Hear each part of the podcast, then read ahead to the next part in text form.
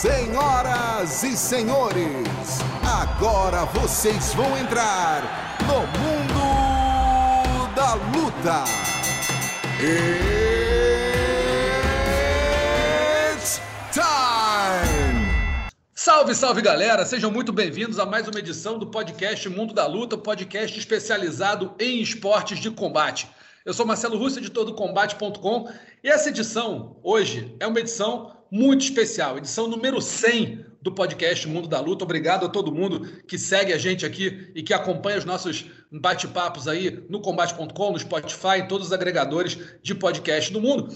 Mas hoje, é, por ser uma edição especial, não poderia ter um convidado qualquer. Tem que ter um convidado de elite. E o convidado de elite é ninguém menos que o grande mestre, o homem que criou o MMA, dizem alguns.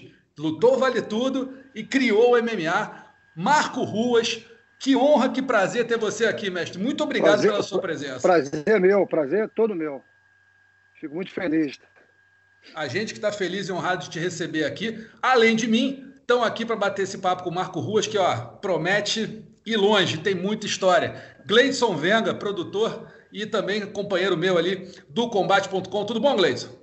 Tudo bem, Russo? Um prazer falar com você. Estar tá aqui nesse especial aí, centésima edição do Mundo da Luta, aqui com o Luciano também, principalmente com essa lenda, né? Da qualquer, não, não é qualquer hora que a gente pode bater o papo com essa lenda aí, Marco Ruas, meu grande ídolo e um cara que tem muita história aí nesse esporte. Tenho certeza que todo mundo que estiver ouvindo a gente vai se deliciar com tanta história boa desse cara. Ah, sem Obrigado. dúvida nenhuma. E aqui o Gleidson já apresentou aí o nosso quarto participante aqui dessa edição número 100, Luciano Andrade, enciclopédia do MMA, comentarista do canal Combate, sabe tudo e mais um pouco de MMA não, não e vai é, ajudar a é gente aqui a sabatinar o homem. É um prazer estar aqui com vocês, com a lenda Marco Ruas, que eu já conheço de longa data, e o Gleidson Venga aí disfarçou bem, né? Porque eu sei que ele é um fã número um do Marco, deve estar emocionado e deu uma disfarçada aí nessa introdução. Eu conheço o Gleidson. Gleidson, pô, se deixar o Gleidson falando aqui do Marco, tá, sai até livro, amigo. Sai até livro. É fácil. Marco, deixa eu só fazer, eu vou iniciar o nosso bate-papo aqui perguntando para você o seguinte: como é que você começou na luta? Todo mundo sabe, conhece o Marco Ruas, campeão do UFC 7, um cara que deveria estar no Hall da Fama do UFC, que a gente vai perguntar isso aí também. Mas como é que o Marco Ruas começou a lutar? Foi muito garoto? Foi pela mão de quem? Qual a razão? Conta pra gente um pouquinho. Eu fui levado pro meu pai aos 13 anos. 13 é, anos, aos 13 anos, o meu primo tinha, o primo dele, o primo do meu pai, Vinícius Ruas, que está vivo até hoje, está completando, completou há pouco tempo 96 anos. Ele tinha uma academia na, no Flamengo, na Praça José de Alencar. E eu morava na Marquês de Abrante, ali bem próximo à Praça José de Alencar. E meu pai cruzou com ele na rua, falou, pô, aí começaram a conversar, falou, eu tenho um filho que tem muita energia, só faz brincar de luta, aquela brincadeira imaginária, falando sozinho. E ele falou, pô, tu vai levar na academia aqui, tua academia aqui, tá, tá. me levou lá e eu comecei com esse meu primo, Vinícius. Ele dava aula no fundão também de judô, era um judoca, e ele começou a me introduzir o judô e a defesa pessoal. E a academia era bem próxima à minha casa e tinha outras artes marciais, tinha o taekwondo. Uma vez eu perguntei, posso fazer taekwondo? Faz o que você quiser. Ficar o dia, quiser ficar o dia inteiro aqui, pode ficar. Não pagava nada, e era próximo à minha casa. Eu comecei a fazer judô com ele, depois comecei a fazer taekwondo com, com o mestre Lee, que logo depois foi substituído pelo mestre Rodney. Quer dizer, então eu comecei ali, na Academia Saga. Academia Saga com 13 anos de idade. Mas não era, não era, brigão, não era brigão na escola, não, né, Marco? Ou era? Tu arrumava as confusões na escola? É, eu era meio ali o, xerife ali. tive, tive problema na escola, não vou, não vou mentir, tive problema na escola. Tanto que recebi até uma, uma notificação para levar para os pais que, que, eu tinha que fazer um, um exame lá que não estava normal por, briga. Então tinha que teve uma quase fui jubilado. Na época era jubilado, né? Por briga Mas aí de... Mas aí depois, quando começou a treinar, deu uma acalmada? Ou ah, piorou? Deu uma acalmada. Deu... Deu, né? eu fiquei um pouco, para te falar a verdade, eu fiquei um pouco empolgado. Aí eu, eu briguei com meu irmão mais velho, o Ricardo. E ganhei uma grande vantagem, ele era bem mais velho uhum. que eu. E meu pai ficou revoltado, me tirou da academia. Não, não faz mais luta. Para fazer luta, para bater no irmão, não faz mais. E eu fiquei muito triste, chorei, tá, tá, tá, e ele falei, eu vou te dar mais uma chance. Aí desde ali eu não quis mais confusão. Levei o negócio mais, ali com, meu, com a minha família, né, com meus irmãos. Quer dizer, aí pra, pra, passei a só me defender, né? Sempre brigar só se fosse na razão. Que é difícil você morar no Brasil e, e não brigar na rua. É, eu, eu, você que evitar o máximo, mas às vezes você não tem como. Chega, é, acaba caindo no teu colo na né, briga, acaba, aí não tem jeito. Os caras são, sabe, passam um pouco do limite, as pessoas passam do limite. O único lugar que não dá para brigar é aqui, onde eu moro, na Califórnia. Sabe por quê? Porque você não vê hum. ninguém na rua. Eu ando é. na rua, não tem ninguém, é só de carro. Quer dizer, no Brasil, não, vocês, os caras te barrar, olha para tua namorada, ou, ou, ou, provocações, aí às vezes perde um pouco é. a calma, né? É, aproveitando nunca provoquei, a... nunca provoquei ninguém. É. Posso aproveitar aqui uma deixa do Marco Ruas manda, falando manda das ruas aqui no Brasil. Ruas, você era do bairro do Flamengo, no Rio de Janeiro. O bairro do Flamengo, lá no Flamengo, boa parte da, da, família Grace morava lá. Tá ouvindo, Ruas? É verdade. Boa é parte da família Grace bem, morava lá. O Muay Thai, que era rival do Jiu-Jitsu, surgiu no, no, Rio de Janeiro, no bairro do Catete, do lado do bairro do Flamengo. E os núcleos da luta livre esportiva eram os bairros do Flamengo e de Botafogo, que é do lado do Flamengo. Ou seja, aquela área ali, Catete, Flamengo, Glória e Botafogo era um campo minado. Tinha uma época ali na década de 80, 90. Tem muitas histórias, né? Como é que era andar ali? Tinha que ficar andando esperto nas ruas naquela época? Ah, tem que estar, tá, não podia dar. Não... Ali no Brasil, uma coisa que eu passei até para para minha, minha esposa, que era minha namorada na época, não pode estar de bobeira. Eu passei para os alunos. Você não pode estar ali no, andar no Brasil, na rua do Brasil, e estar distraído, estar olhando para o chão, olhando para nada. Tem que estar alerta o tempo todo. Tem que estar ali na o reflexo, a flor da pele. Quer dizer, e como você falou, ali tinha a, a Rui Barbosa, os Grace, que moravam na Rui Barbosa, o, o, ali o Flamengo, o aterro do Flamengo, onde tinha o Boqueirão, Santa Luzia, onde tinha a luta livre. Quer dizer, e, e o, ali o cate, ali, como é dizer, catete é Academia Naja, né? Largo do Machado, perto do Largo do Machado. Então era tudo ali próximo. E essa academia do meu primo, que também era no Flamengo, José de Alencar. Então era um exército ali, por diferentes lutas, modalidades. Era a faixa de Gaza, praticamente, né, Marco? É, é verdade. era, era. É... Gleidson, vai lá. Ô, ô, Marco, uma das suas, talvez a principal característica é essa questão de você treinar várias, ter treinado né, várias modalidades numa época onde o lutador de jiu-jitsu só treinava jiu-jitsu, o cara do boxe tailandês só boxe tailandês. Eu queria saber duas coisas suas. É, a primeira, como é que você teve essa ideia de, né, de treinar várias modalidades e qual o motivo? E se você consegue saber, é, se você consegue contar aí nos dedos, quantas modalidades você já treinou até hoje? Olha, não foi ideia, eu tive a facilidade por esse meu primo de poder treinar outras modalidades e não pagar. Eu não precisava pagar, porque era ali, o cara fazia uma coisa, tinha que pagar uma mensalidade. Fazer taekwondo, tinha que pagar mensalidade de taekwondo. Fazer capoeira, tinha que fazer capoeira. Fazer judô, então ia sair caro. Se eu tivesse que pagar isso, ia sair pesado. Era classe média, de família de classe média. Não tinha como eu bancar. Então, meu primo deu, abriu essa porta para mim. E eu me identifiquei com outras artes. Quer dizer, então eu pratiquei na academia dele o judô, o taekwondo. Capoeira com mestre camisa. Com mestre camisa. E o camisa foi, foi para o Santa Luzia. Ele foi dar aula no clube Santa Luzia, que era no, no aterro do Flamengo. E eu acompanhei ele. E lá eu conheci a luta livre com Fausto Bronocilla. E nesse meio tempo eu conheci o cunhado do Flávio Molina, o Petit, que fazia boxe na academia Santa Rosa. E ele falou: pô, Marcos, já fez luta, igual de luta, vamos lá no Santa Rosa, vamos lá pra, um dia lá para experimentar. E eu fui no Santa Rosa e também gostei muito. Eu, eu, apesar de não ter, não tinha muito, como eu já falei, não tinha muita assistência técnica, como é hoje em dia o boxe, com o Cláudio Coelho, o cara faz uma manopla. Ele me deixou no saco Santa Rosa, ó, um, dois, três, esquerda, direita, é, jab, direto, jab.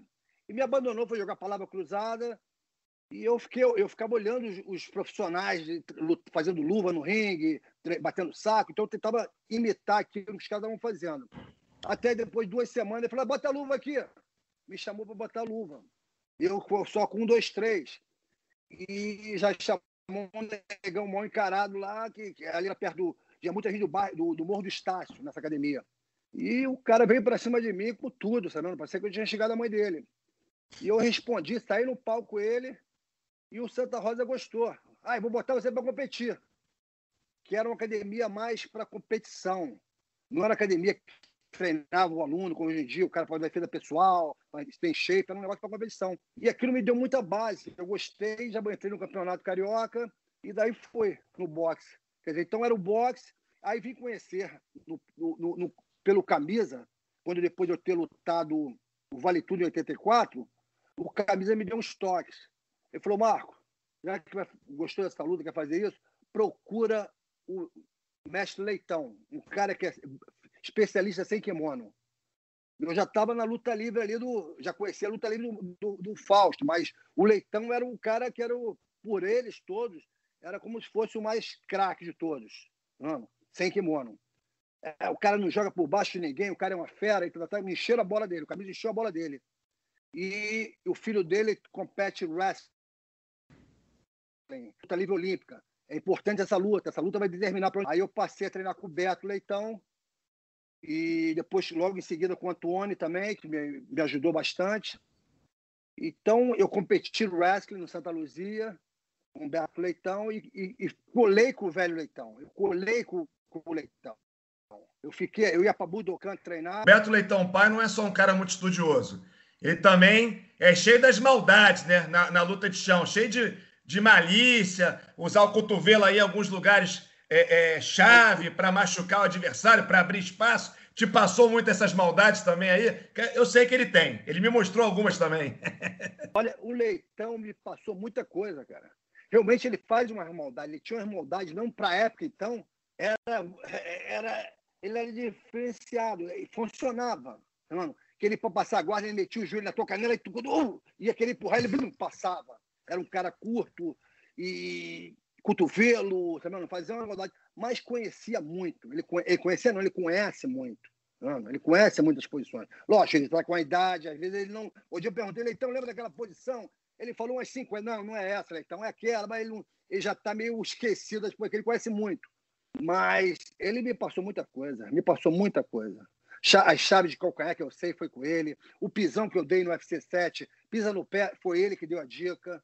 Um cara muito experiente, com a visão também à frente. Quer dizer, peguei muitas coisas do Leitão. O que eu, que eu posso dizer, o chão que eu tenho de, de sem kimono, que eu aprendi, a boa parte foi, foi muito mais com o Leitão, o, o professor Leitão, do que o pessoal da, da, da Bruno Sila.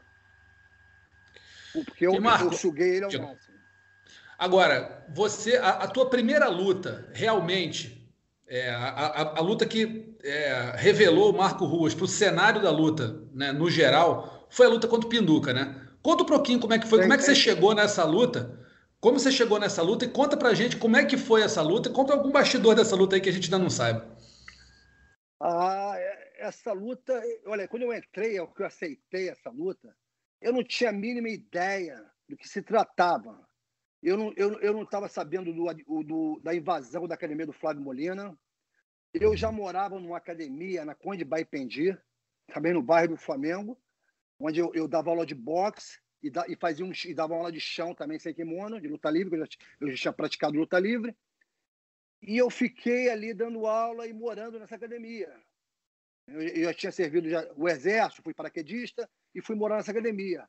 Pelo meu, o, o, eu fui depois, minto, depois que eu saí do paraquedismo, eu procurei meu primo, primo do meu pai, Vinícius. Ele falou: fechei a academia, mas tem aqui a, a Lili, uma, uma amiga, ele abriu uma academia, tem jazz, o espaço é grande, você pode dar um, ela vai te dar uma sala lá, se você quiser. Eu fui lá, ela me deu uma sala, botou um tatame e falou: olha, o espaço é grande, é um sobrado aqui, se você quiser ficar e dormir aqui, pode até dormir treinado boxanês pelo Nélio Naja, que veio daqui, era, era, era faixa preta de taekwondo também, e passou isso para o Flávio Molina. Antes ele tinha ido Curitiba, passou para o Rudimar Frederico, e depois ele foi para o Rio de Janeiro e passou para o Flávio. E o Flávio me convidou. Pô, vai ser, vai ser fácil para você, já fez boxe, fez taekwondo, capoeira, quer dizer, eu vou te introduzir só as regras, o chute nas pernas, mano. E eu passei dessa academia e ir lá sempre na Naja treinar. Ele passou a me dar essas dicas, me, me ensinar o chute nas pernas. Como usar o boxe com o chute nas pernas. Que eu também só chutava da cintura para cima. Do taekwondo, da capoeira, não chutava as pernas nesse tempo. Quer dizer, então ele me introduziu o boxe tailandês. E logo em seguida, depois eu treinando com ele, o, o, o, um cara do Kung Fu, Alex, tinha uma academia na Laranjeiras, na Rua Ipiranga, até hoje me lembro, Rua Ipiranga. E falou, Flávio, o Robson Grace veio aqui e ele queria chamar, chamou o pessoal do Kung Fu para fazer um desafio, que o juiz está meio apagado. Então, eu pensei em você, quando aquele, aquele desafio que você topa. O Flávio, pô, é a minha hora. Depois que eu vim saber a história que tinha acontecido, do, da, da, invasão. Da invasão. Flávio, é a minha hora. Eu, eu, eu quero isso, eu quero. O Flávio, eu topo, eu topo. E o Flávio chamou os alunos, que eram o Narani, o Luiz Alves, o Gary. Era um, bom time de, de taekwondo. Já estavam treinando boxe tailandês. Mas falaram que queriam dinheiro, que papapá, Flávio entrar num negócio desse. Deram um passo atrás. Aí ele me convidou e eu falei, topo. Eu, eu nem sabia que era, era um negócio pessoal, que era uma guerra. Era uma competição. Eu estava afim de competir. Falei, tô dentro. Chamou o Eugênio, Eugênio, tô dentro. Chamou o, o Marcelo Mendes também, que topou na época. Então foi assim que eu fui para lá, mas eu não sabia que o troço era pessoal, era um negócio tipo pesado, eu, eu né? vi saber isso. É, na pesagem que eu vi saber isso. Que a gente estava subindo as paineiras, o tempo era curto, a gente estava subindo as paineiras e fazendo treino na academia do Alex, até que um dia chegou uma galera de carro para pesar. Mas antes disso, já estava o, o Marcelo Mendes já tinha saído fora, tinha machucado o joelho. E, e o Flávio tinha o joelho, estava com o joelho bichado, com, tomou até cortisona no joelho, mas ele, o, o Marcelo engessou a perna. E eu, eu, lembro na época, o Hélio Grace botou no jornal: lutador ingessa o corpo todo para fugir dos Grace. Quer dizer, então ele fez uma, tinha uma, uma piadinha ali, sacaneando. Quer dizer, então, quando chegou na pesagem, não tinha mais. E antes dessa pesagem, desculpa, eu não pulei. Eu tinha levado o Flávio Molina, o Marcelo Mendes e o Eugênio Tadeu na luta livre, no Fausto Bronocila. Uhum. E aí tava correndo e falei, pô, pessoal, tem que ir lá nesse tem que conhecer essa luta livre, porra, é, acho que é importante, tá, desse toque, vamos um treino lá. E eu levei lá os, os três.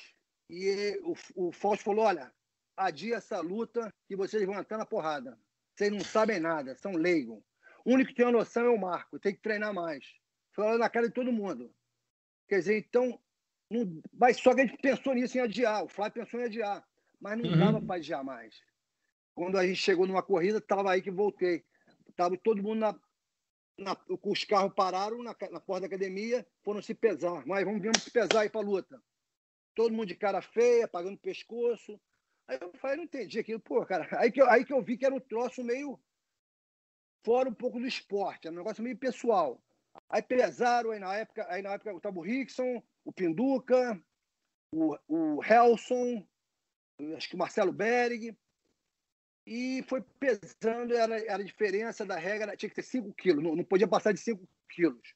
E o, o Fred Bomba pesou o meu peso na época, o Fred Bomba deu o meu peso, ah, então é o Fred, o Helson foi pesou também, deu meu Fred, pesou 79, o Fred, o, o falou ele estava assim meio sem virado, meio dormido, sem dormir, ele estava meio ali. Aí quem vai lutar é o Fred. Eu falei, legal, o Fred. E porque o Pinduca tinha pesado bem acima. Quer dizer, então quem luta é o Fred. Aí acabou ali, os caras foram embora. Eu, nesse, nesse, nessa pesagem tinha até um senhor lá também, amigo do Hélio Grace, e falou, falou conversou comigo. Ô, Rui, você é falado, o Pavão, porque o Pavão era um aluno do Rio, era um cara que dava, tinha, tinha uma academia de ginástica, faixa preta no, no Brasil. No Rio falou muito de você, disse que você é bom de briga. Pô, mas tu acha que tu vai conseguir acertar um soco, um chute no lutador de jiu-jitsu, cara? Tu acha que tem chance? Aí rindo assim, debochando. Tu acha... É impossível, Rua. Isso aí é... pode ser bom de briga, mas o jiu-jitsu não dá, não, cara. É... Vamos ver, não. Aí já estava os adversários, tudo certinho. E eu perguntava a todo mundo. Aí vou lutar com o tal de Fred Bomba. Ih, ele vai matar, cara, tu vai arrebentar esse cara. Vai todo mundo botando, oh, vai 100% em mim.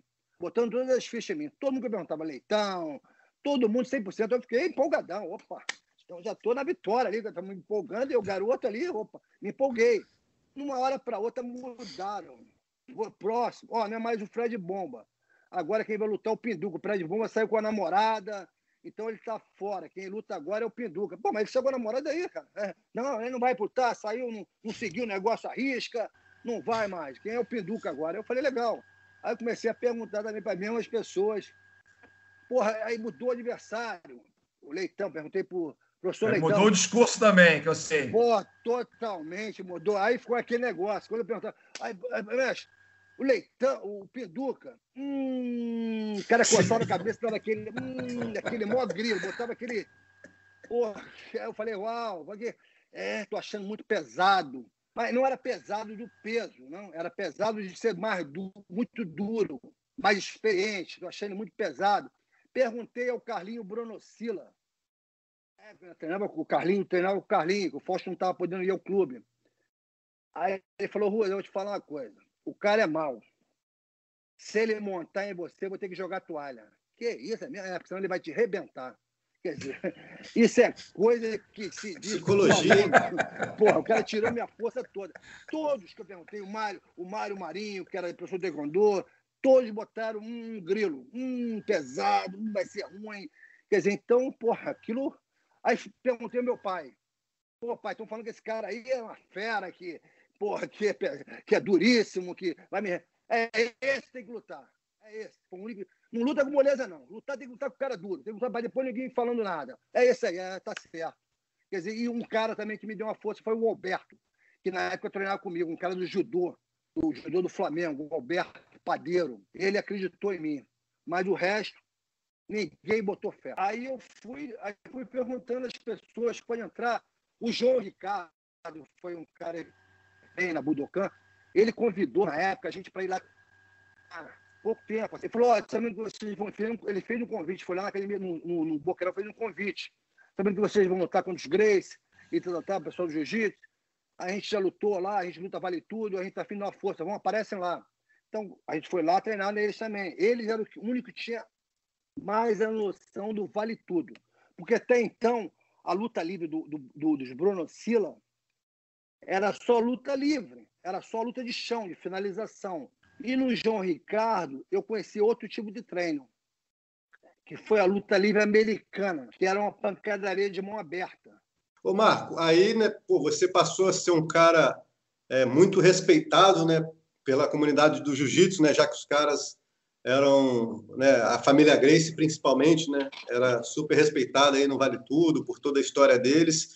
E foi aí também que começou a logo anos depois, né, que começou a sua história contra o Rickson, né? Essa luta que todo mundo sonhou ia acontecer e, e nunca aconteceu. É, como é que começou isso tudo entre vocês dois? Olha, começou. Eu trabalhava nas corpores. Corpo tinha corpo em Ipanema, tinha corpo no Flamengo. São Conrado, Flamengo, Tijuca. Ipanema, Tijuca, São Conrado, São Conrado, Tijuca e Flamengo. Isso mesmo, você quase Quatro. tudo. Pô, isso aí é enciclopédia.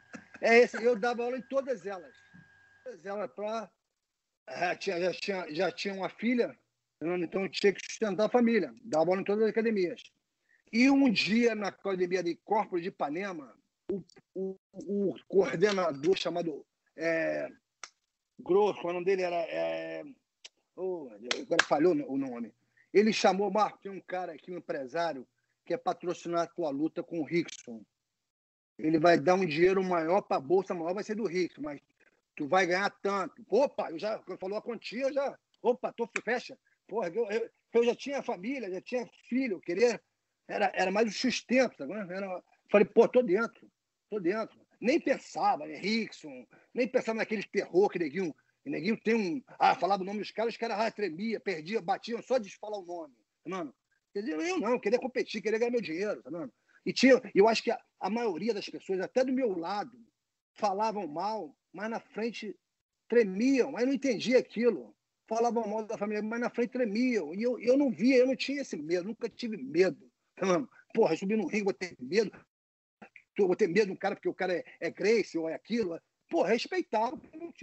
Sabe? Desde que eu fosse, respeitado. Não, nunca fui desrespeitado por eles, tá não? Também nunca desrespeitei. Apenas aceitei essa luta e eu topo. Só que né, quando eu falei isso, o, tinha um cara que fazia um. Risselli, agora lembro o nome desse cara, Risselli, que fazia uns campeonatos de jiu-jitsu. Ele escutou isso e foi direto no Carlinho Grace. Ele falou: Fala, campeão, me tratando muito bem, aquela, aquela política. Ô, oh, campeão, como é que tá? Olha, tô sabendo que quer lutar com meu filho. Eu falei: Não, professor, realmente houve uma oferta para lutar com seu filho. Não, e querem oferecer um dinheiro muito maior para o seu filho do que para mim, mas é uma chance que eu tenho, né? E, e oh, Ruas, eu quero te falar, ele já falou assim, Ruas, eu quero te falar uma coisa. A mim você não me engana.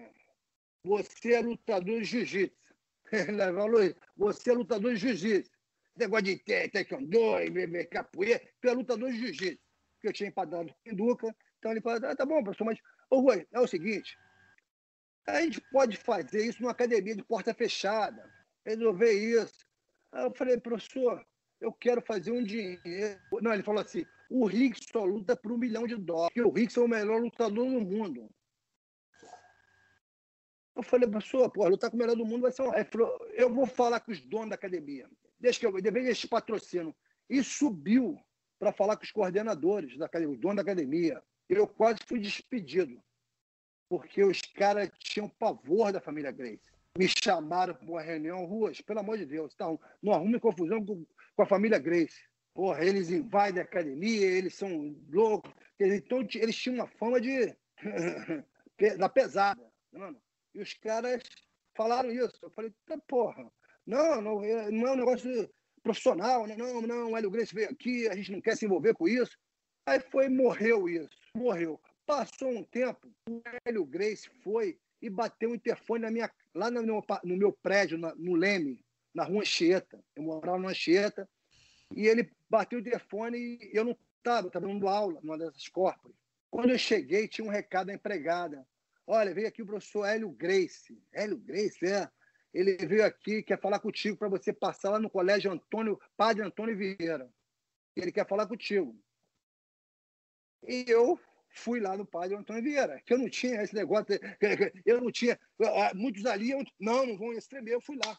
Eu apareci lá, Tabu Roller, eu cheguei, ô Rua, cheguei, senta aqui, sentei no tatame, ele começou a conversar comigo numa boa, falou, Rua, eu quero fazer essa luta, mas vamos fazer primeiro você e o Royce. Vamos fazer você e o Royce, Grace. O que, mestre? Vamos fazer, tal, tá, eu topo, eu topo. É, o negócio do, do ringue, é, não, vamos fazer você e o Royce. Bom? Vamos marcar isso aí. Se prepara, treina vamos fazer essa luta. Tá ok. Me avisa quando estiver pronto. Tá ok. E nesse trabalho para luta, treinar, treinamento, eu estourei meu ligamento na Budokan. Rompi meu ligamento. Quando eu, eu rompi o ligamento, eu, eu machuquei ele, já não falava mais de Rickson, ele falava de, de Royce. Ah. Só que o Royce acabou indo lá, vindo para os Estados Unidos e não, não rolou. Não, não teve nada. Aí começou, voltou o negócio do Rickson. Não. E ficou esse troço do Rickson, Rickson, Rickson. E o Rickson dizendo que quem é Ruas? Quem vai lutar com Ruas? Não, Começou a falar que ah, não tem nome, não tem aquilo. É, é a coisa jogar o, o time primeiro, eles vão jogar com o time lá de baixo. Vamos fazer umas gracinhas e tal, tá, e, e não rolou. Até chegar o, o desafio no, no Boqueirão, onde eu já me já me perdi um pouco da calma com, a entrevista dele. Eu tento me manter calmo, mas quando eu escuto essa mentira, que é foi uma grande mentira, eu fico bem chateado. Eu saio um pouco da minha calma, do meu, do meu controle. Porque foi eu estava eu, eu treinando e o, e, o, e o Carlos Bruno Sila, que era um cara que gostava de, de fazer ali aquela intrigazinha, sabia que é mais preparado ali do, do Santa Luzia, do, do, pessoal da luta livre, vem aqui seis horas no Boquinho, o Ricks vem aqui para te desafiar. A mim, desafiar? É, ele vem aqui para desafiar. Ok. E eu não estava sabendo que o Flávio Molina cheio na rede manchete e falar, desafiar o Marcelo Berg, falar, ó, na academia tem um montão de cara que pega o Ricks aí, pô, negócio de falar que é o melhor do mundo, tem um montão de gente lá preparada para lutar com ele. Eu não estava sabendo essa reportagem. Fui para o Santa Luzia, o Boqueirão, minto, o Boqueirão. Chego lá e entra Hélio Grace, Hillion, é, Rickson, não lembro mais quem. O Hélio Grace já foi me chamar, campeão, me viu, já me chamou, chega aqui, fica aqui do meu lado. E tá aí, eu falei, porra, porra, um negócio de desafio, o cara me tratando, tava entendendo, tá me tratando assim, porra. Achando que ia estar com uma cara feia, todo mundo naquele negócio de novo. E o Rick chegou e falou: tô aqui porque falaram que tinha cara que lutava que me pegava, e tal, eu quero saber quem é, e tal, que eu tô, eu pronto para lutar. E. Uma, uma conversa totalmente diferente do que eu tinha, o Carlinhos tinha me passado. Que ele vinha me desafiar. Eu quero saber aí quem falou que, que, que luta comigo, que eu tô pronto, tá. Aí o que eu já lutei com o melhor, eu já lutei com o melhor do Vale Tudo, lutei com o Zulu. Aí um dos caras, eu acho que foi o Flávio Paraíba, falou: Ah, essa luta com o Zulu foi marmelada gritou lá atrás, que tinha uma galera aí, o cara, ó, quem falou isso aí começou a falar um montão de palavrão. Perdeu a linha, falou um montão de palavrão, e tá, tá, tá que eu tô pronto para lutar. Aí o tal do Carlos Brossi me deu um toque. Eu falei, ó, eu tô aqui porque me falaram que você vinha hoje aqui me desafiar. Não. Ele falou, não falei nada disso, você já provou lá no Baracazinho, você lutou, não falei nada disso. Aí eu falei, eu já, aí não entendi mais nada. Eu, para falar a verdade, eu não estava ali para defender luta livre, porque o cara da luta livre não foi comigo no meu corne, tá vendo? Então eu já não estava com aquela fé na luta livre, eu não estava mais a fim de defender luta livre. E eu, eu, eu senti ali que ninguém estava com uma certa inveja, tá vendo? por eu ter lutado com o Pinduca e o meu nome ter crescido ali naquela luta que foi um empate. Meu nome cresceu. Os caras estavam meio assim me, me boicotando e, e, quando eu ia lá treinar, botava um atrás do outro para treinar comigo, pancadaria, botava na, já estava com uma maldade em cima de mim. Então eu falei, porra, o cara falou, não falei nada disso. Você já provou. Então, aí, aí o Carlinhos voltou para o Carlinhos a pergunta. Não, tem o, tem o Denilson, tem o Denilson, tem o Hugo. Então, então vamos marcar logo, que eu estou viajando, não tenho muito tempo, não. Aí eu falei, porra, saí dali, fui embora, não foi nada. Não rolou nada. Aí, depois de um tempo, eu vejo ele da reportagem dizendo que eu fui desafiar ele, mas pedi um tempo para treinar. Ele fazendo uma, contando uma história totalmente diferente que houve. Isso é uma mentira, isso eu falo na cara dele. Se eu encontrar um dia com ele, eu vou falar na cara dele. Isso não aconteceu, cara. Não, não aconteceu. Eu já cruzei com ele várias vezes em campeonatos. Mas ele me cumprimenta, a gente fala cordialmente, não tem problema nenhum. Mas quando eu vi ele falando na matéria, não, que o Ruas, aí ah, sobre o Ruas, ele fez uma matéria para o Marcelo Alonso, né? Foi uma matéria até ele só ele falando de inglês, e o Marcelo, o Marcelo querendo perguntar alguma coisa de, de, dessa rivalidade, mas ficou, acabou perguntando. Ele falou, não, teve o, o ele falou sobre o Cole, o Rua não foi me desafiar, mas pediu tempo para treinar. É uma mentira, eu vou desafiar, se eu for desafiar, eu tenho que estar pronto. Eu não posso desafiar alguém.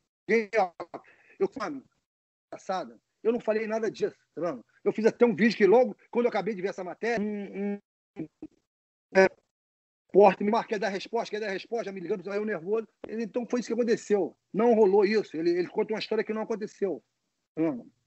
E se rolasse, pô, que ele, assim, não é um negócio, eu não tenho nada pessoal contra ele. Quando eu fico exaltado, que eu falo é pela mentira. Ele nunca me fez nada. Eu nunca, eu nunca, como eu falei, eu não quero chegar ao ponto como Valide e, e, e, e Renzo ficarem na, na, internet, um ofendendo o outro, xingando o outro. Acho que não tenho mais idade para isso, porque é um negócio feio. Ou brigar na rua, tá vendo? Ou, ao ponto de chegar de brigar na rua. Bem, fazer, vamos fazer uma luta profissional? Top.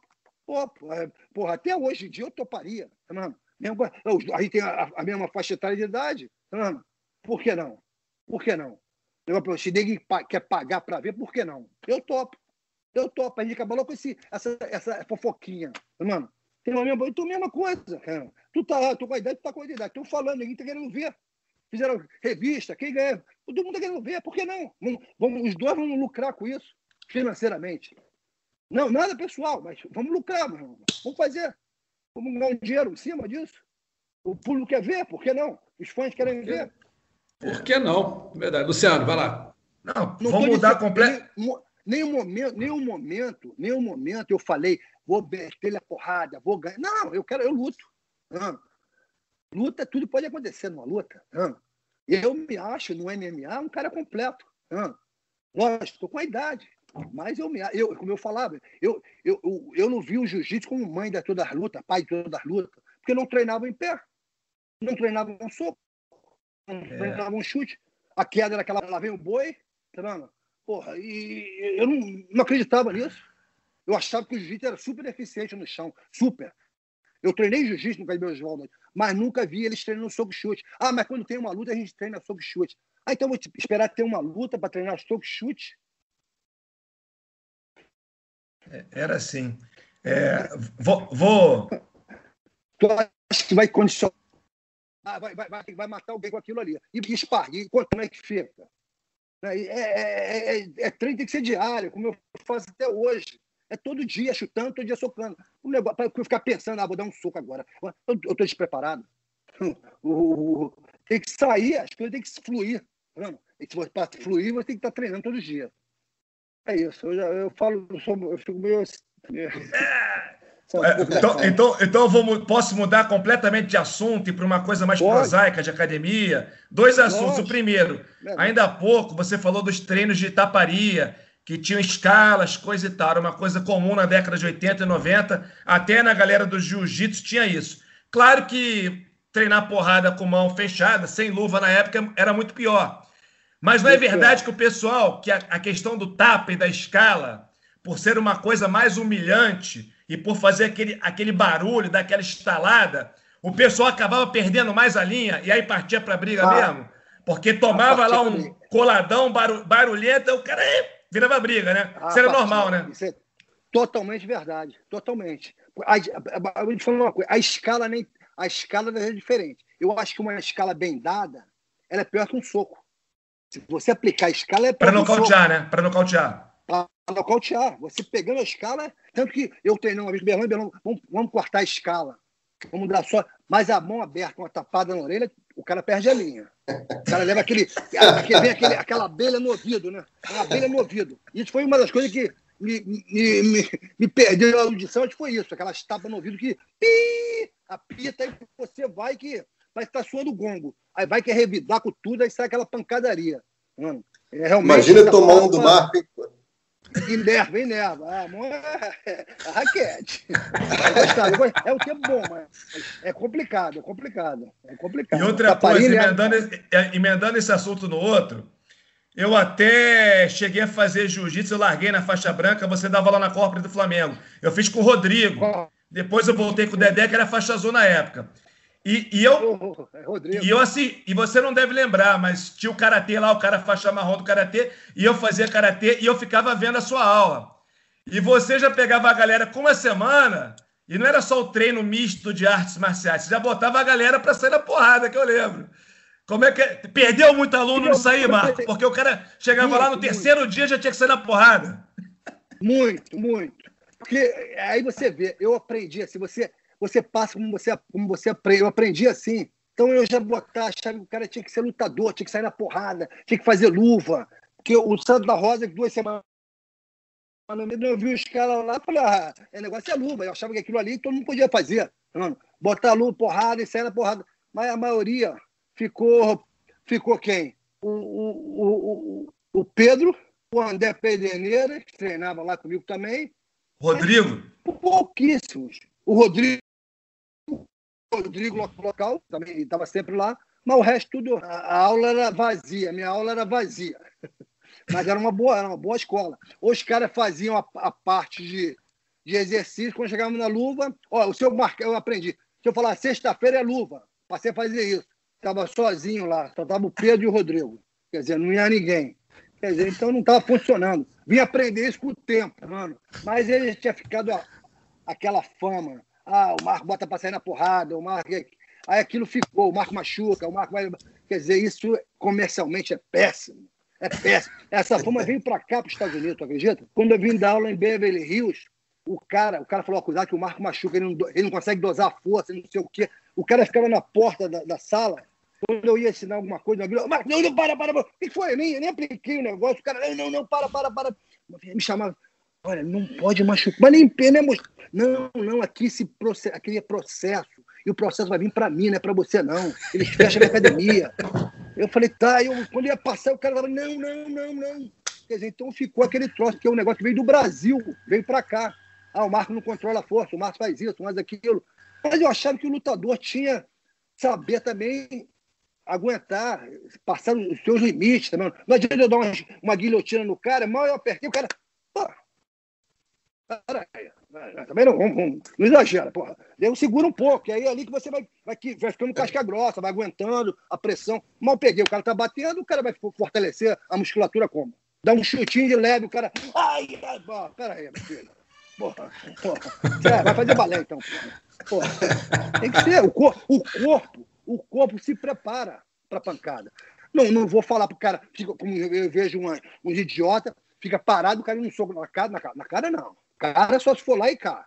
Mano, mas não existe treinamento para você treinar absorção. O cara acha que eu vou ficar parado, o cara vai ficar dando soco, eu vou melhorar. Não, eu vou ficar maluco, eu vou ter um problema eh, mental. Mas é, agora o corpo, não, a perna, isso você chuta o corpo, aí fortalece. Agora a cabeça tem que, ó, ó tentar. É aquela esquiva, né?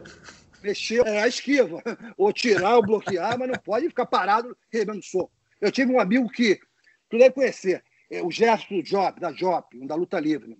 Sim, 200 quilos. Muito, muito técnico. É, ele, pegava, ele jogava o saco e queria parar o saco com a cabeça.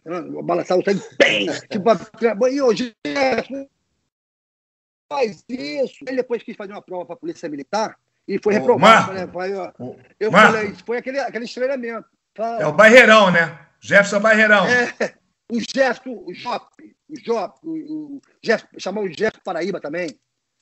O Jefferson Jop, da Jop. Ele tem a ah, faixa tá. vermelha. Eu vi ele uma fa... ele é faixa vermelha de luta livre. Eu, eu nem sabia que tinha faixa de luta livre agora, assim. Já, faixa troquei, vermelha, troquei. É, Lembrei. A, é, é, o Jop, Jop, ele está até, ele tá até cego numa vista.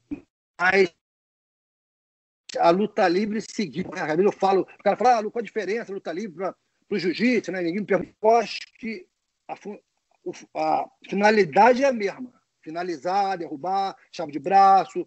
Antigamente, não valia certas chaves no jiu-jitsu, como chave de calcanhar, chave de joelho, torção, também torção, não vale até hoje, eu acho.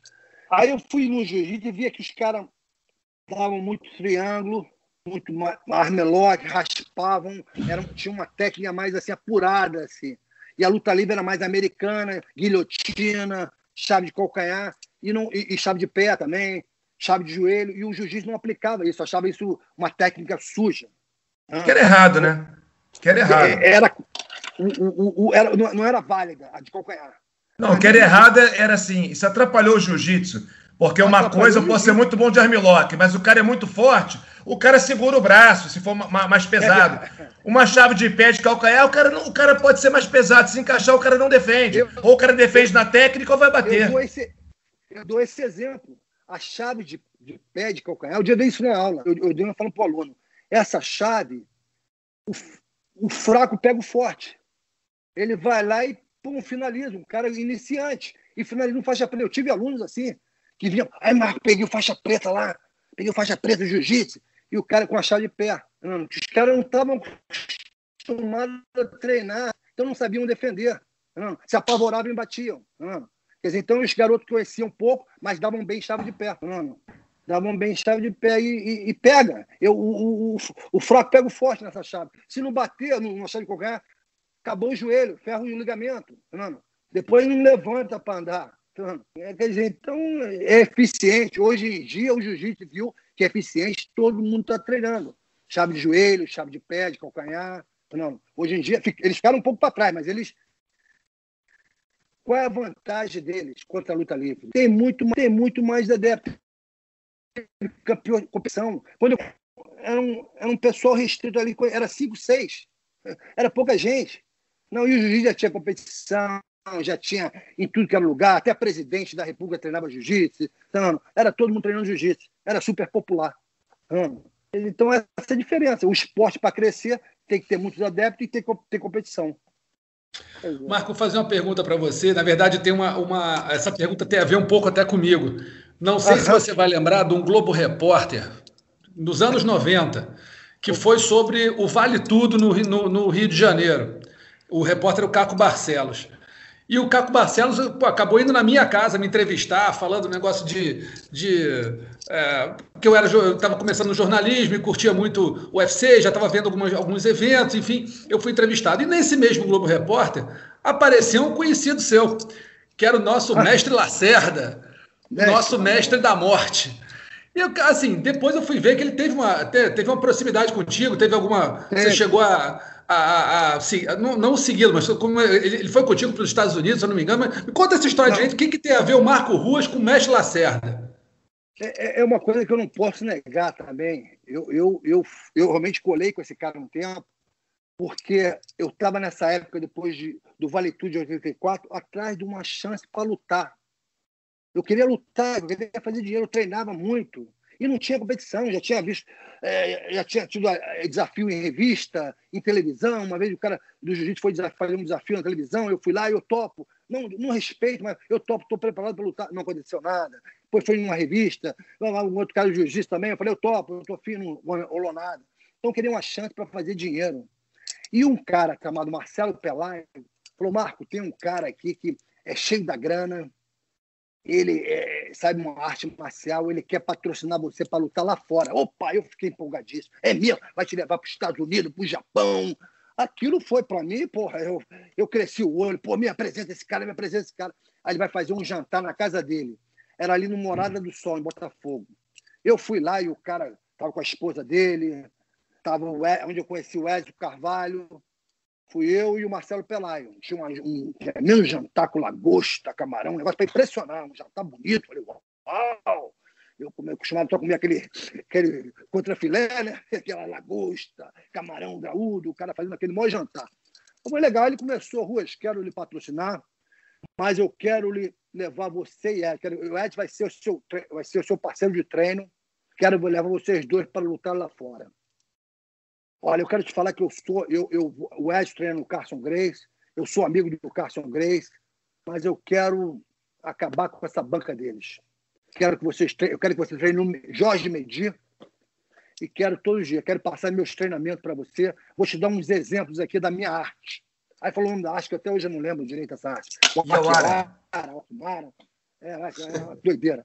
Aí ele começou na minha frente, eu sentar depois de jantar, ele foi pegar o cara, o Edson, por dois dedos no pescoço, e o Edson, cara, parece que estava morrendo. Falei, ah, mas uma cara ia na pontinha do pé, quero na pontinha do pé. E o cara ficava na pontinha do pé. Olha o que eu faço com esse gigante, esse lutador faixa preta, faixa meio judô, faixa meio jiu-jitsu, abaixando, e o cara com uma cara de dor, que parecia que estava um porra, dando uma facada nele. Eu falei, o que, que é isso, cara? E eu escutando, vendo aquilo, eu falei, o que, que é isso? Ela falou, Rua, isso é um pouco, eu quero unir essa arte com a sua. Nós vamos acabar com o mundo, vamos dominar o mundo. Falei um papo de meio de maluco, né? Mas eu falei, porra, mas tô, tá, vai rolar, vai me levar lá da fora, eu quero nem saber. Falou, quero conhecer a sua esposa, a sua casa, seus filhos, e quero que você venha conhecer a minha, a minha vida, a minha história, a minha família. Então, para isso, eu vou bancar você, eu quero que você viaje comigo para Porto, Porto é, como é que é? Porto lá mais longe dessa, Porto Velho, Porto Velho. Eu falei, ok, ok. Aí ele foi, na minha, inclusive ele foi na minha casa e minha esposa conheceu, a Luciana testemunha disso. A gente fez um jantar para ele lá também, então começamos a bater papo, ele falando para a Luciana, ele é muito bom de papo. Isso ele é, um, é aquele famoso 171. Ele é 171. Não, e Milton, ele, ele, ele, a gente foi, ele foi conversar, não foi, fizemos um jantar, vamos conversar. Ele convidou a gente para comer no plataforma uma churrascaria que tinha no, acho que é no Leblon, uma plataforma. Mas antes disso, ele demonstrou a mesma. Eu falei assim: ah, demonstra minha, minha esposa vir aqui, aquele negócio do Edson. E eu achei aquilo engraçado, uma coisa assim meio impressionante, né? E ele pegou o Edson e começou a apertar, o Luciano olhando aquilo, vendo ele.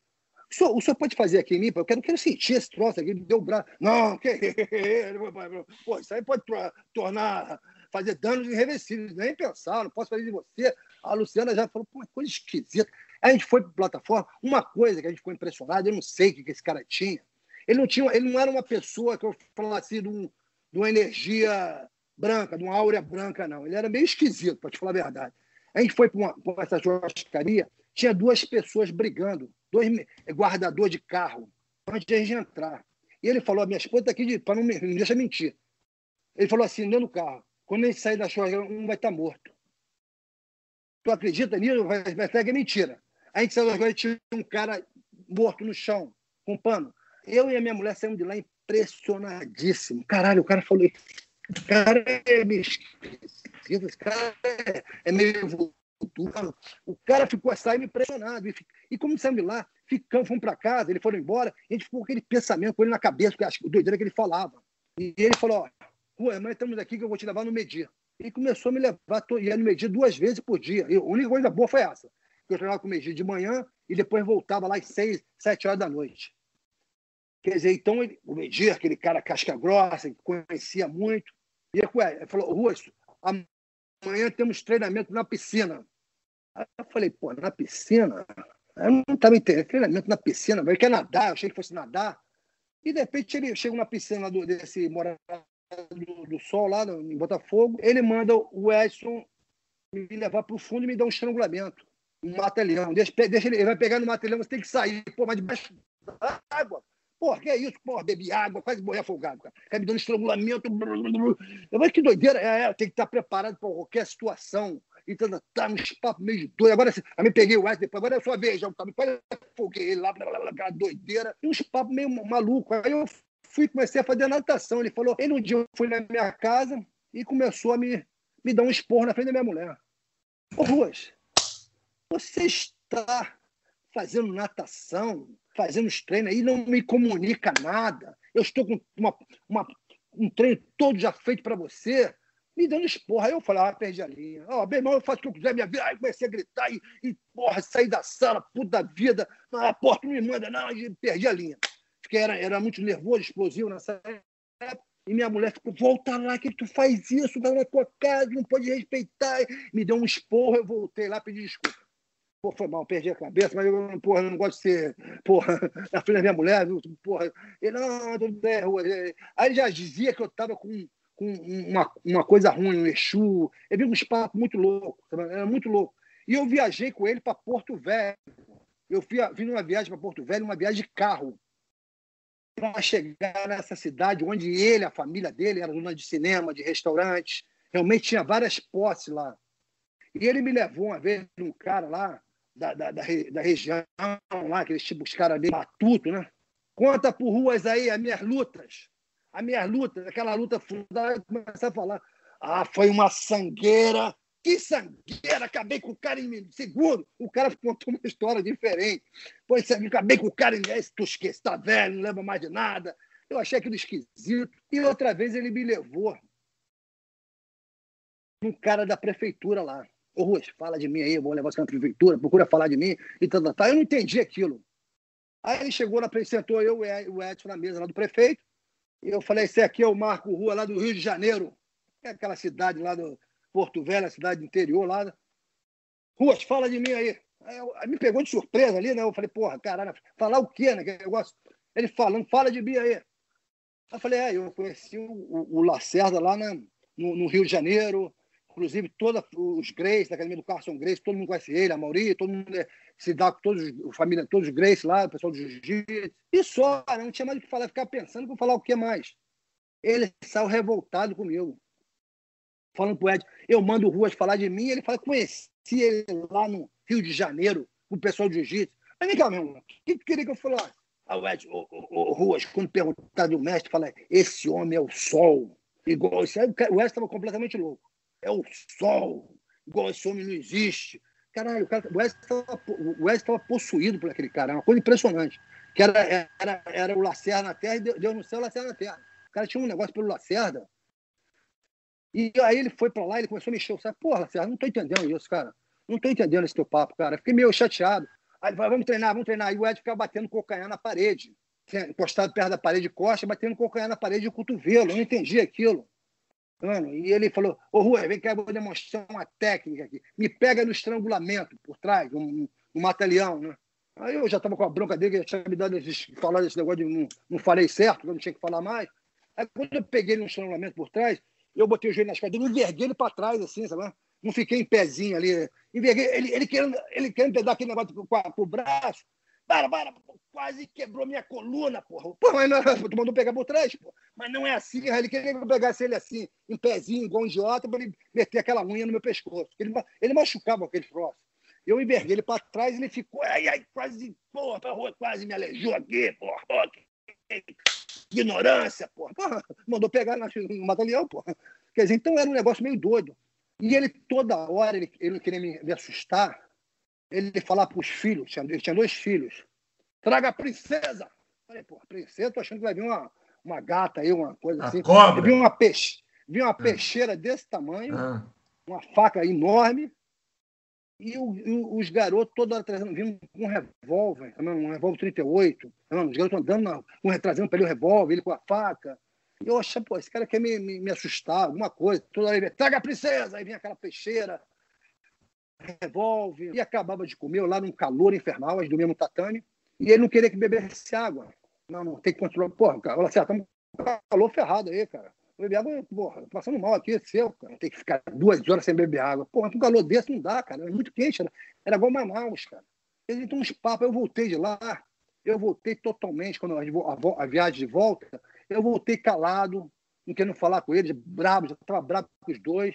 E na viagem, eles falando, eu fingi que estava dormindo atrás do carro, eles falando, tá vendo ruas? Tá com Exu. Possuído pelo Exu. Aí falando os papos assim, caraca, eu escutei, caramba, que eu paro. Passando viagem, horas de carro, ué, parei que eu tô a fim de comer.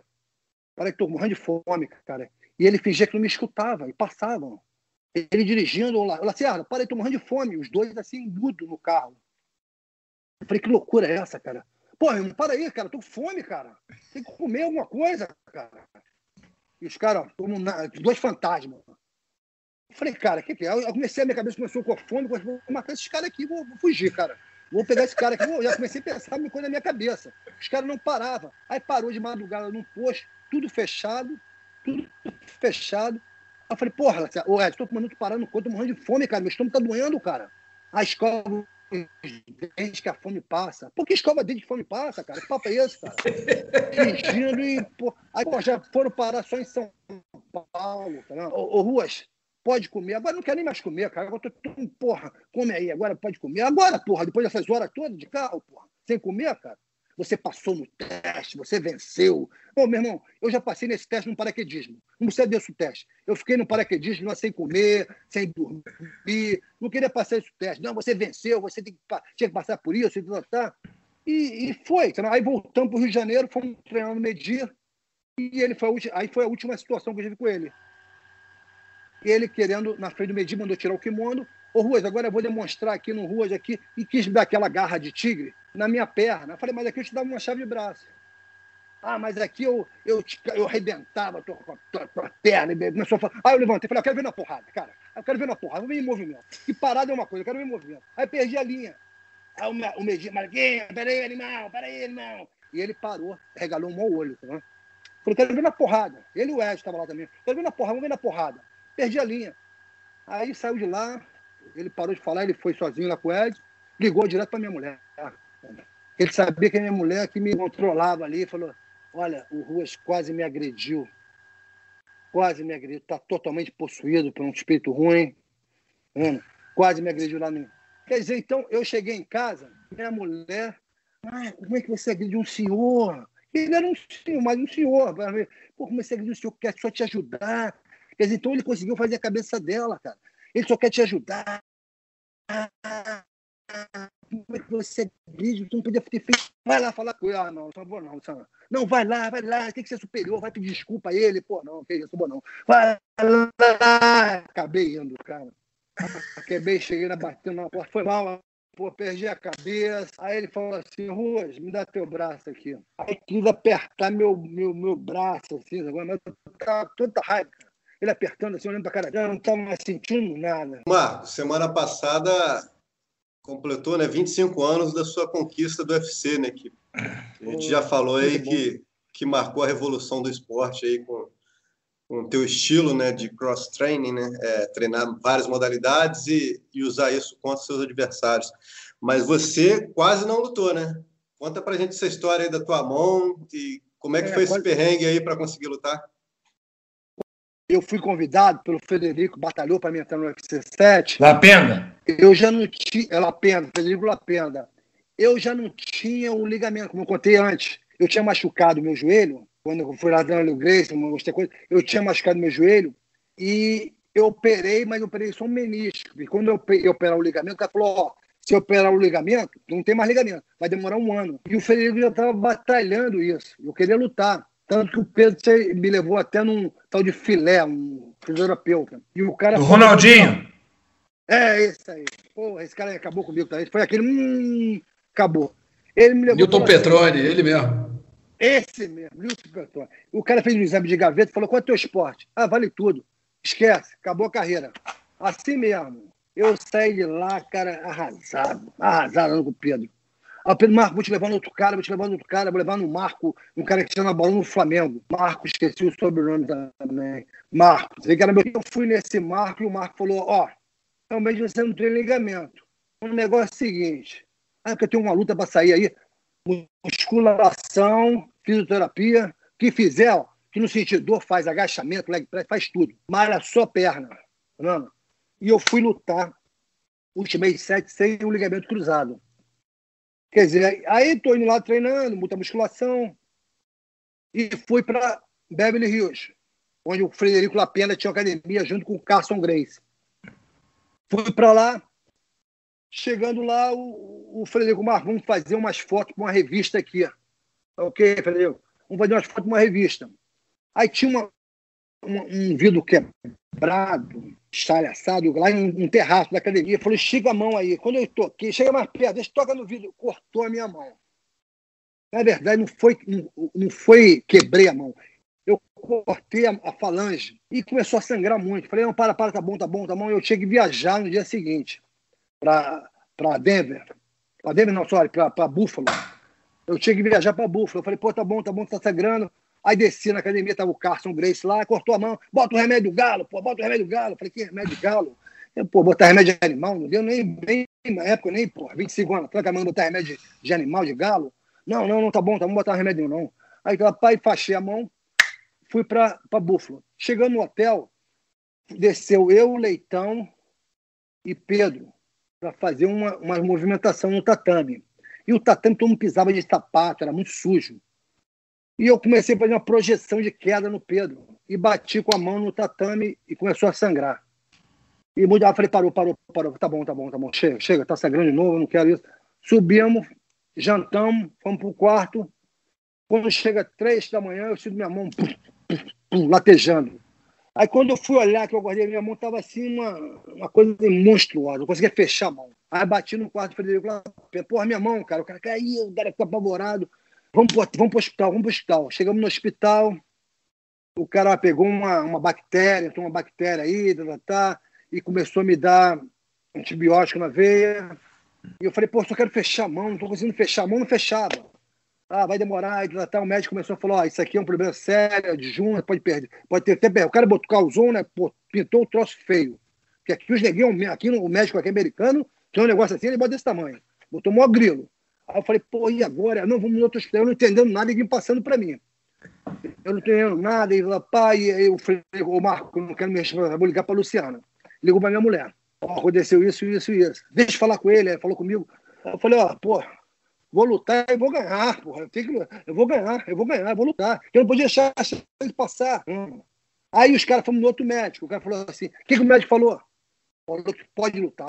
Mentira, não falou nada. Mas os caras foi até bom isso. Porque saímos lá torcendo, cambalhota na grama, pulando. O médico falou que pode lutar. O médico falou nada. Não, não, não, pode lutar, não. O médico não ia assinar uma responsabilidade dessa. Horas no hospital, antibiótico, mas a mão já estava fechando. Já tinha dizer, eu lutei, fiz três lutas ali, né? Naquele tempo, o, o round era longo, uma luta para outra, o intervalo era curto. Só tive um descanso da, da da segunda para a terceira luta. E teve a super luta do, do Shamrock com, com Tatarov. Fizeram uma super luta que durou 30 minutos.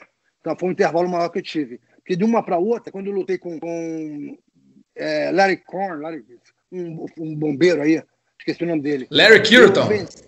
Larry Kirton, é. Eu fui, peguei o, o Renko Pardor.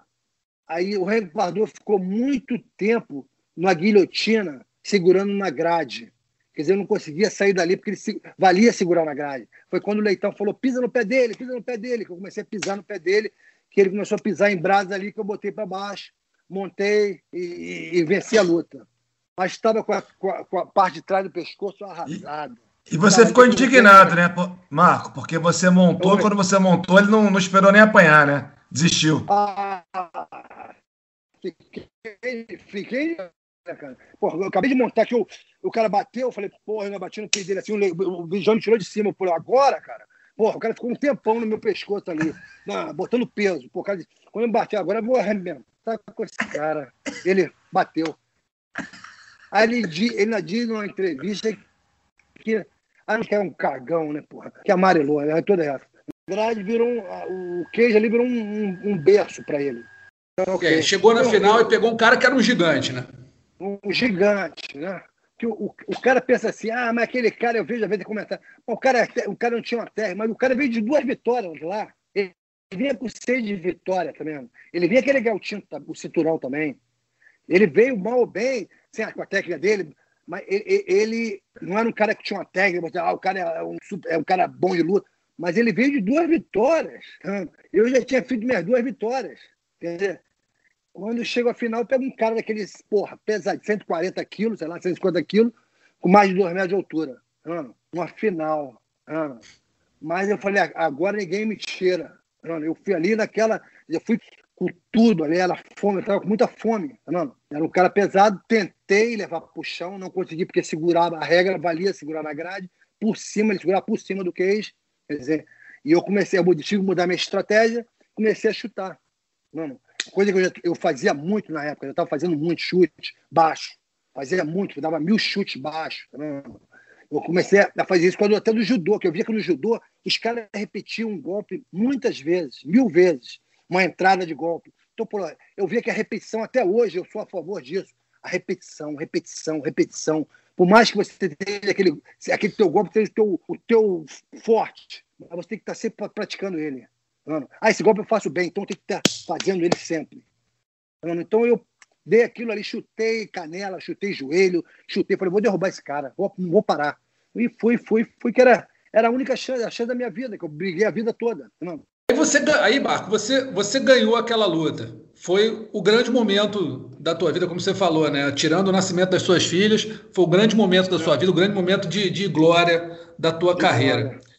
É, 25 anos depois, é, como é que você como é que você avalia o que, que aquela vitória fez para você, o que, que aquele cinturão fez para você e o que que, que, que, que, ele te rende até hoje em termos de, de enfim, visibilidade, nome, enfim, tudo na tua vida? Eu vou te falar uma verdade, é, é tudo isso. Aquilo foi tudo para mim. Não, foi tudo. Uma coisa eu batalhei, é que eu digo, eu insisti naquilo, eu tive um sonho e nunca deixei morrer. As pessoas na época, que eu era, eu era, eu era jovem, que eu morava nessa academia, eu treinava e as pessoas não entendiam. Pô, por que tu treina tanto? Não tem nem competição, cara. Mas tu vai para Olimpíadas. Mas aquilo tudo serviu como bagagem para mim. Então, tudo serviu para um dia. É que quem, quem, quem tem até um ditado, quem é, cedo madruga, um negócio desse aí, que eu batalhei aquilo para chegar na onde eu cheguei, vendo? Eu nunca desisti. Eu, nunca, eu continuei treinando, treinando, treinando. Quando eu venci aquilo, porra, é uma coisa assim, sem. difícil passar em palavras aquilo, tá? não, não tenho palavra para dizer. Mas o que eu mais, hoje em dia, o que eu mais me emociona, que mais eu, eu, eu, é eu, eu fico feliz que eu sou reconhecido no meu país. Então, essas coisas que. E, e os fãs, tá vendo?